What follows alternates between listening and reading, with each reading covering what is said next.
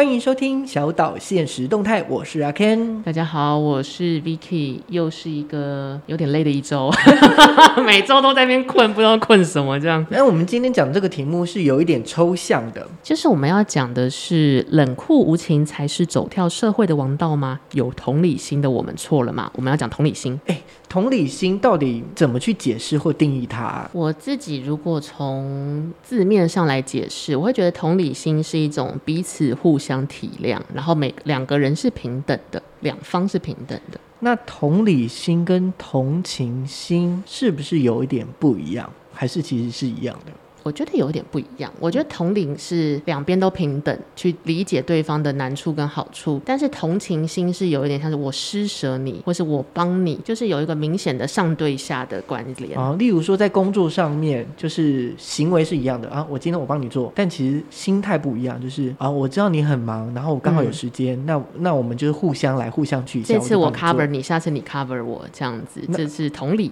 我觉得那还另外一种就是哦，你怎么那么可怜，这么笨，连这个都不会，我帮你扛，我帮你扛，我帮你扛。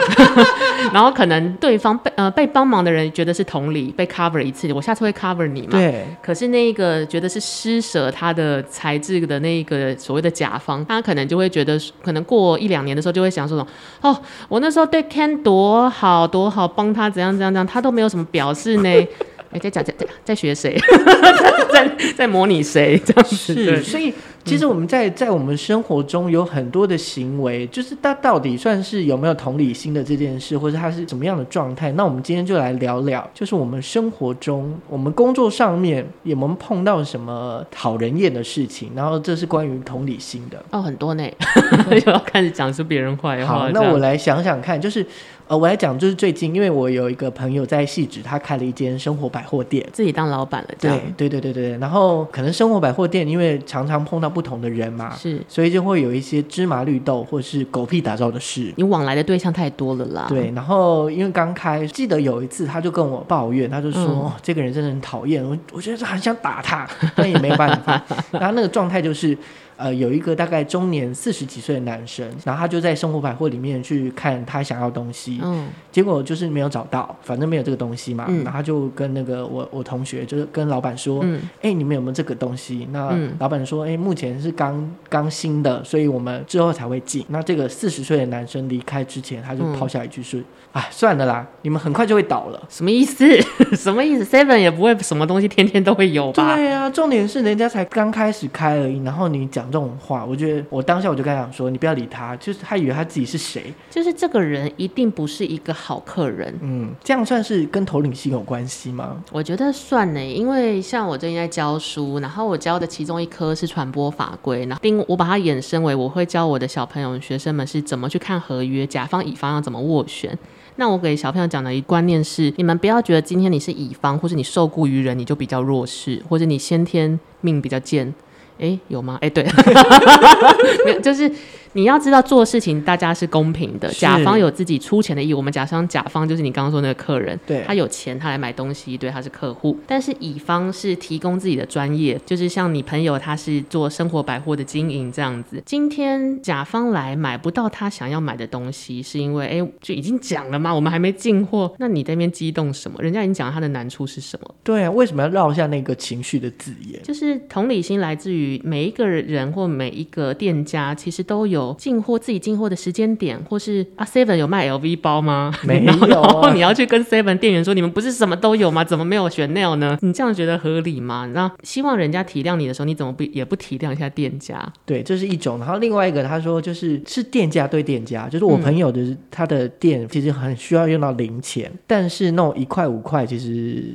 也不会常常找给别人嘛。对，好，就是有另外一家的商店，然后他就是有一次就到我朋友店问说：“哎，你们这边可以换五块或一块，就帮我换成一千块或者五百块纸钞这样子。嗯”那我朋友就说没有嘛，不然你就是去旁边的银行啊，或者是邮局换，他们都可以换给你，哦啊、这样比较干脆。对，这个店家听完之后，他就回去，然后立马连来三次，嗯、然后每次就是挑那个七八十块的，然后都拿一块钱给他找。哎，他很闲呢，他可不可以好好开店？就觉得很奇怪啊，就是他干他这三趟的时间可以走到银行去把它换成纸钞。对啊，重点是人家也说，呃，我对他来说是困扰了。嗯，那你还这么做，然后你就仗着说，哦，那我是我我是付钱的，我是老大，我就拿一块给你找。真的是没有同理心，而且人家并不是。只拒绝你，人家婉拒你之后，其实有帮你解决，想到别的解决方案，这个真的不行。就像我最近工作上遇到了一个客户，那这个客户就是他一开始他就是很急躁的催促工作人员给呃成果啊或什么的，可能通常我们要一个礼拜才做得完的东西，他就会很希望所有的工作人员三天就给。那一开始我们就觉得，或许他就是对全世界都很急躁，本身就是个急性子的人。是那没关系，我们我们都觉得统一标准就是，我们如果讲好好，那我们就额外赶三天赶给你，我们就赶嘛。当我们配合他的速度都是三天给他东西的时候，有一次是我们反过来要请他提供东西，我们也跟他讲说，那可不可以就是三天内给我们？想说你平常很急，那你现在效率应该很高嘛？他过了一个月都没有给我们东西。哎、欸，这真的就自以为自己很大，然后结果对，然后我就。有点傻眼，直到我客客气气去代表我的工作人员去询问他的时候，他就说：“有必要那么急吗？”我就想说：“先生，我翻白眼呢，我真的是翻白眼。”大家可以感受到 Ken 哥就是你知道隔空就是翻我客户白眼，就是你自己出发点你觉得急，跟你觉得方便，就像刚 Ken 提到那个需要零钱的客人，我可能答应你或没答应你，那 Ken 的朋友是没有答应他，呃，没有答应他，那我的工作人员是有答应他，那我们配合你的难处，我们提早两倍速度。给你了，那反过来是我们需要你提供资料的时候，你拖了三十天，哦，就是一种不对等的感觉。对，就是你我我们同理你，那你为什么不能同理我们？是是觉得因为你现在是客户付钱比较大吗？嗯，真的很过分。然后后来我们就也都三十天了，给他东西。你不知道自己在急什么吗？对啊。对，然后如果说有一些时间压力，例如说在工作上面，我们是有要招生嘛？对。那招生就是通常我们是有一个月的招生期，哎，我们会给学员大概五天的时间，就是看你有没有确定要缴钱这样子。大部分人都很准时。例如说啊，我要确定要上课，然后我就定期就是把时间确定好，然后就缴钱了嘛。就是会在你希望沟通的 deadline 里面回复你嘛？对。但是就是会有那一两个人。期限过了，他不缴钱，然后也不打来说，嗯，他到底要不要？那我们打电话给他的时候，可能他又不接电话，然后要联络很多次，他才说，那你就把我们取消掉好了，我不要了。我后来想一想，常常有那种，比如说公司在真人，就会说我们不会主动联系你，就是没有，或者是就是不会每一封信都回复，或者是有一些活动或什么，就是他会一个备注是强调说我们没有回你，就是放弃或者什么，其实就是会避免这种人，因为就是如果要每一封信都回，遇到这种没有办法同理工作人难处的人，你就会想说心很累耶。对，然后这种人可能也觉得就是很侥幸，就是我又没有说要，你就当我没有啊。哎、欸，很都不能主动一点吗？好了，我们都不是这样，又在骂人家。因为这个有一点像是，如果是好好跟你配合的学生，他其实就在体谅你身为工作人员，你有自己的作业时间，是。然后五天也不是五小时吧，是一个很合理的作业时间，那双方就配合。这就有点像是你如果是网拍卖家，然后你的取货期可能都是两个礼拜嘛，有一天你的客户有一个货物没取货。然后你就问他说：“那为什么没取货被退回来的时候，他就说我这两个礼拜很忙哎，你可不可以再寄一次？”你就会想说谁谁不忙？对，或者是就是可能讲一讲，就是说嗯，那个我不要了。你就是、就是你有想过你在决定你不要一句话这么简单，大家背后付出多少劳动成本吗？啊对啊，就没有同理心。我等一下就会把我 seven 的那个三个包裹好好取回来。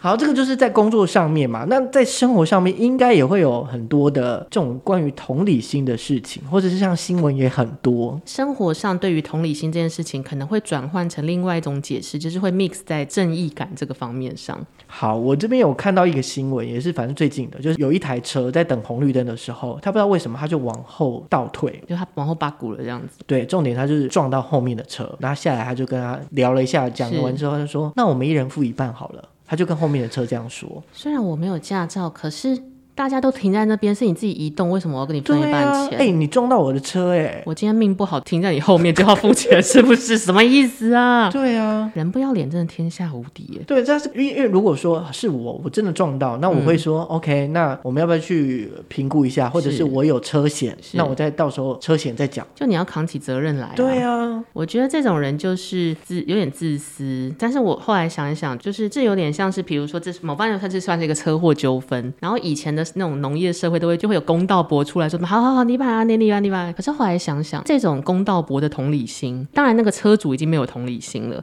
但是公道伯的同理心，所谓的公德心跟正义感，是不是在现代社会很容易让自己惹祸上身？所以越来越多人就不愿意去淌那个浑水。我们之前只有讨论私下讨论过，就是让座这件事。嗯。就是比如说，好，年轻女学生坐在座位上，老阿婆希望她让座。你这个时候，他们如果吵起来，你会去握中间主持公道吗？不行，我要把这个问题丢给你。我真实碰到一个问题，请说。就是呃我，我会把耳机戴上。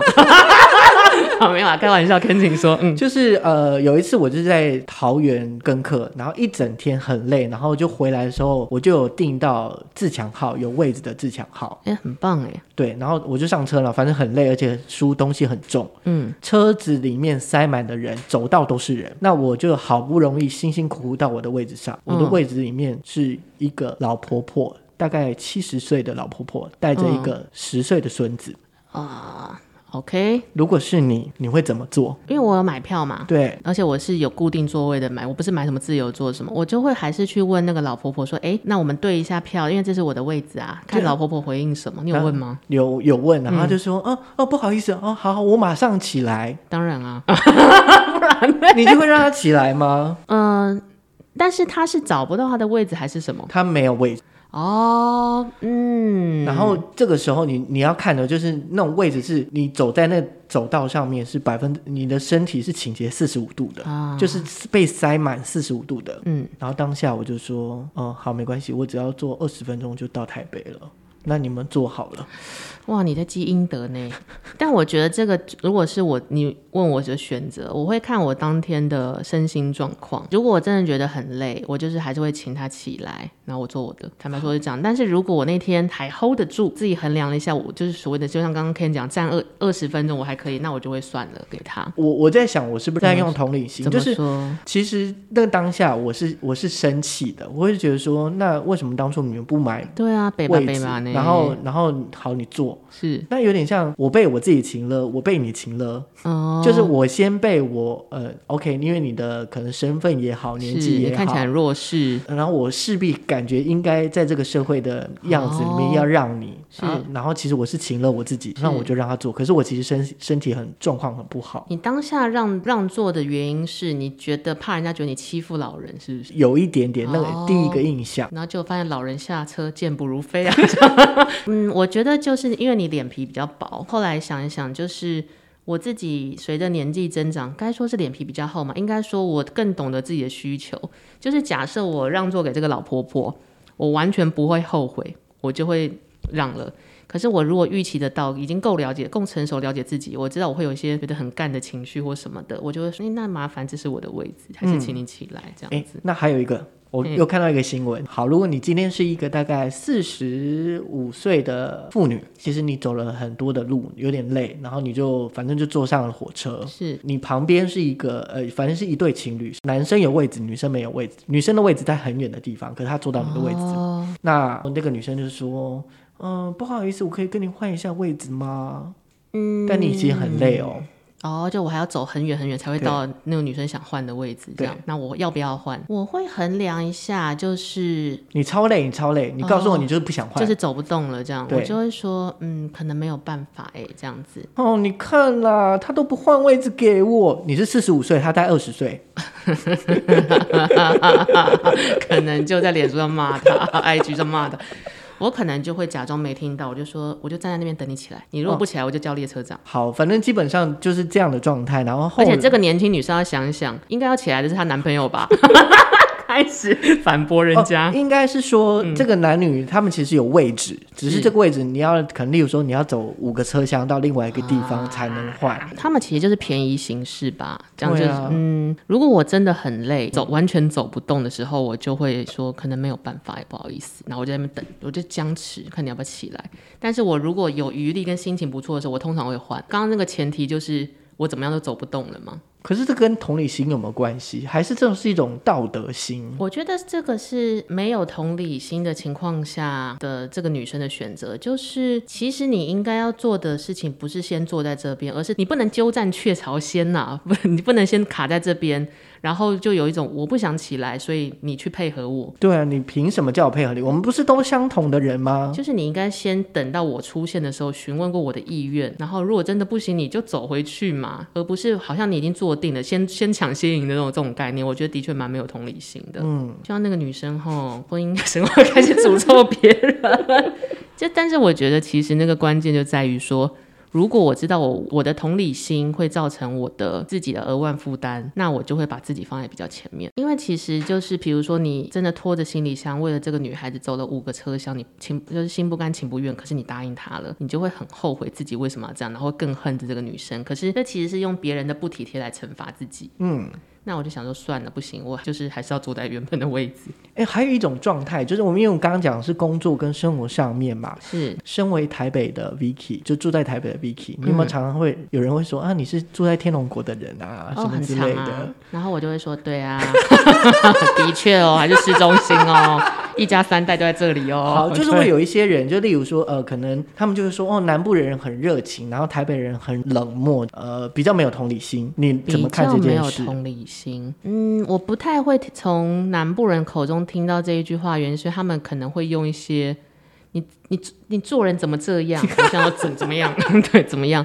好像我不帮你就是没有同理心，可是我后来想想，这其实是生活环境的不一样的选择的结果。这样就是我如果捷运站上的每一个人我都要帮，我都要让，请问我到底为什么要买？或者是比如说让座好了，我们就来讲，就是可能他们会觉得说他们在他的生活环境是大家都要互助，老人为主。但是如果当下的我刚开完刀坐在捷运上的位置呢，我让还是不让？不让，如果是我也不让啊。那可能，可是像开刀这种是隐疾，看不出来。可是我就觉得，呃，我自己的生活环境是大家都有自己的难处，所以我们自己可以把自己的事情搞定就做好。所以大家会有一个冷静的距离感，而且因为城市里面的人太多，龙蛇杂处，你有时候不太知道这个人求助的原因是什么。就是让我想起来，我小时候跟我妈去搭捷运，然后在捷运站遇到了一个女生，她就是试图有点像好像跟大家说，就是说迷路啊，借钱或干嘛。那我那时候还是学生，我就说哦好，我就听完这个人说还有可是我妈就没有停下来，就拉着我说：“不好意思，我们赶时间。”那我就问她说：“哎，可是那个人好像需要帮助。”然后我妈就说：“这个世界上不是每一个人的每一个情况都需要你停留下来帮助，因为你不知道这个人的背景，他如果是诈骗集团或者是什么这样子。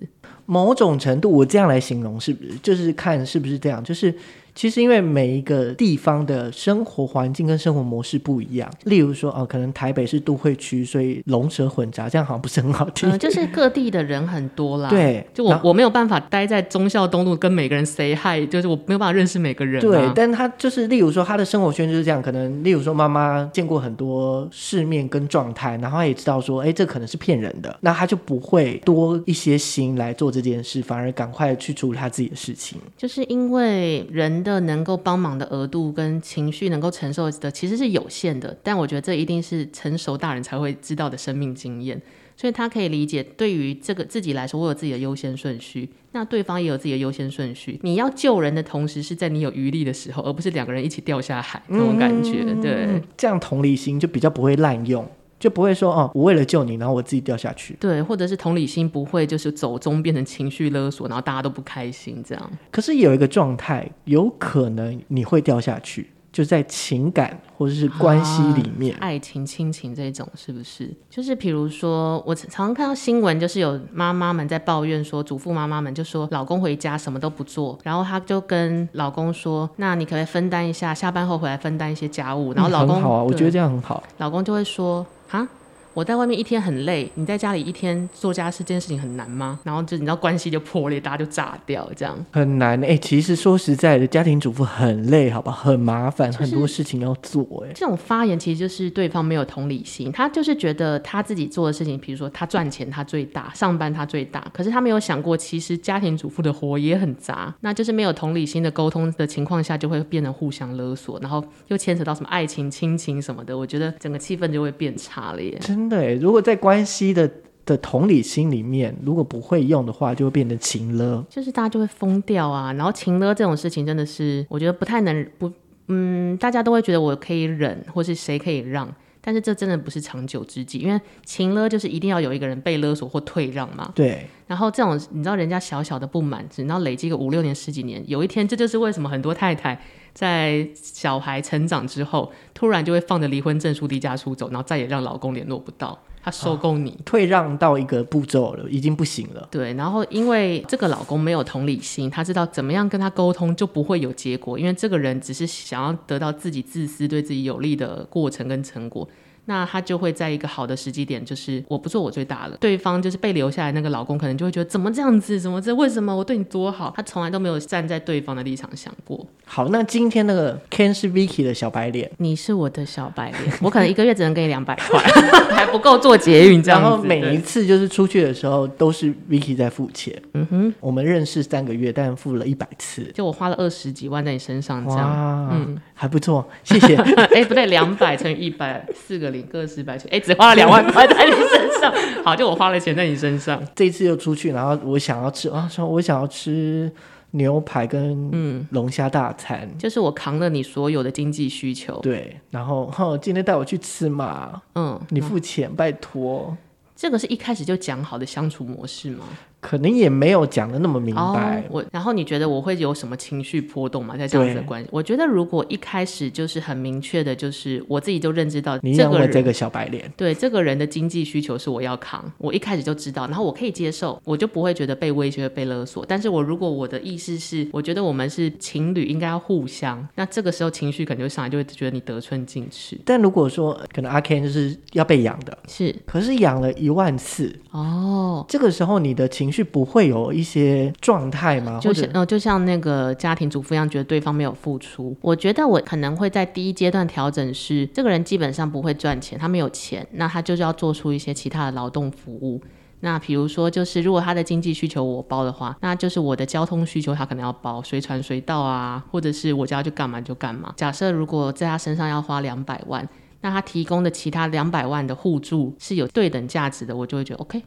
哦，对于关系里面同理心到底要怎么用会比较好，或者是怎么样的状态下会会让这样的关系会更长久？刚刚第一个讲，嗯、我觉得沟通好像蛮重要的，就是嗯，在可能有。不平衡的状态的时候，我们就来讨论这件事，我们该怎么做？例如说，我们本来都是 A A 制的，或者是啊、呃，一次你请，一次我请，我们先谈好了，那就可以直接做。对，或者是本来都是 A A，但是你因为疫情的关系失去了工作，那对方可能说没关系，那这一段时间的的费用我 cover，可是你要认真去找工作。嗯，就是让大家知道这个体量不是无限上纲的，那我觉得就可以。欸，但是其实我觉得，就是在关系里面有一个比较难去执行的，或者是真的现实上面的，例如说爱与人情啊。那我可能 OK，那我们这段期间过了之后，但是我找不到时间点去提出这样问题。例如说，你已经有钱了，你已经有薪水，可是你还是吃我的，嗯，用我的。我以前会也会觉得不知道怎么开口，对于这种有情分在的人。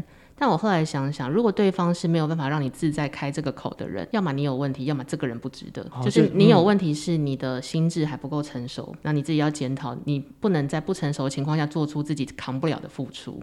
那另外一个部分是，如果这是一段关系，这个人没有自在到让你觉得哎还钱哦这种感觉，那这个关系其实一开始就不平衡了。唉。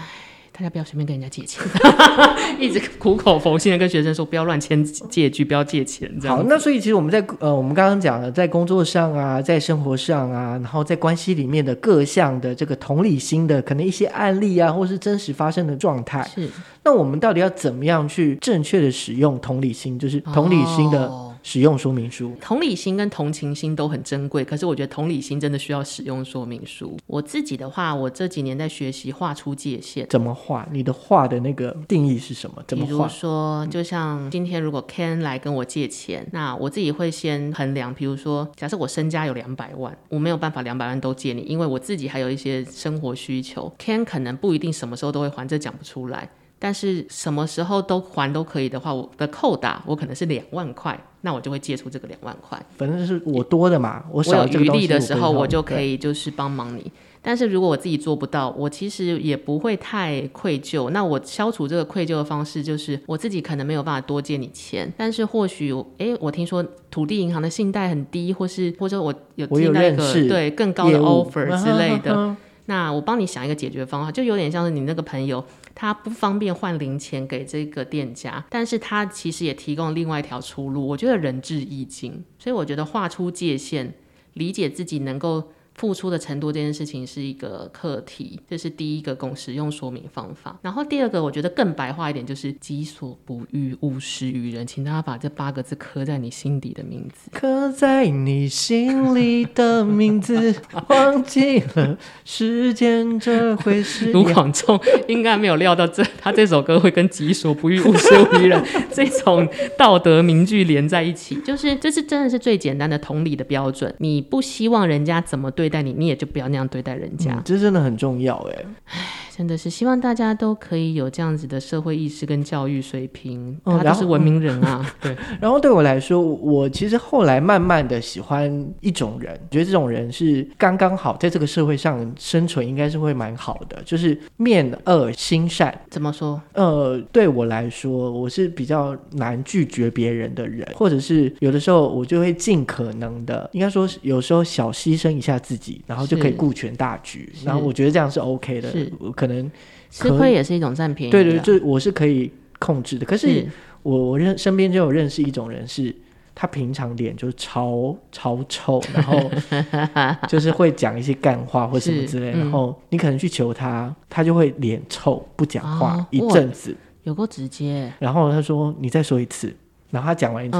他又冷静了一阵子，然后这个对话要怎么收尾？对方就会自己打退堂鼓，知难而退。对，但是他其实如果真的，你就跟他讲说、嗯、啊，我真的有什么样的状态，我再讲第三次，然后这个地方还是请你帮我一个忙，好好不好？他就会评估可以，他就是再帮你忙。哦、就他他先先有一个 range，就是这个 range 你先过了之后，真的没有办法，我也知道我是可以帮忙的，那我再帮忙。哦，就是他有一个自己的原则，不是说人人来他什么都会帮。对。但是如果你真的是以诚相对，提出需要求助。他还是会就他可以 support 的方面来 cover 你这样子，毕竟就是社会人会会对于那种可能笑脸的人会比较你要就是哦，就觉得好像就是软土生绝，对，对。可是我真的觉得大家要有一界限，就是大家会常常说你欺负软，就是你软土生绝欺负人的人真的很坏。我坦白说，我的确也觉得很坏。可是我觉得反过来想，大家自己也要学习，不要让人家一直凹到底，因为你迟早要面对好好拒绝这件事。而且凹到底就是下一次他就会继续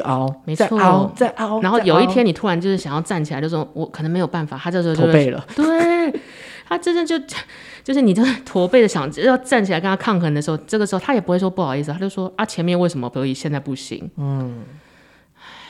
我想要讲客户的话，但是没有办法，谢谢哦。对，对，但是还是希望大家就是双人类都是双方的。对，然后同理心这件事真的也不能乱用，就是我觉得还是要有自己的立场跟原则在啦。然后就在自己 OK 的状态下，你可以帮忙的时候，你再帮忙。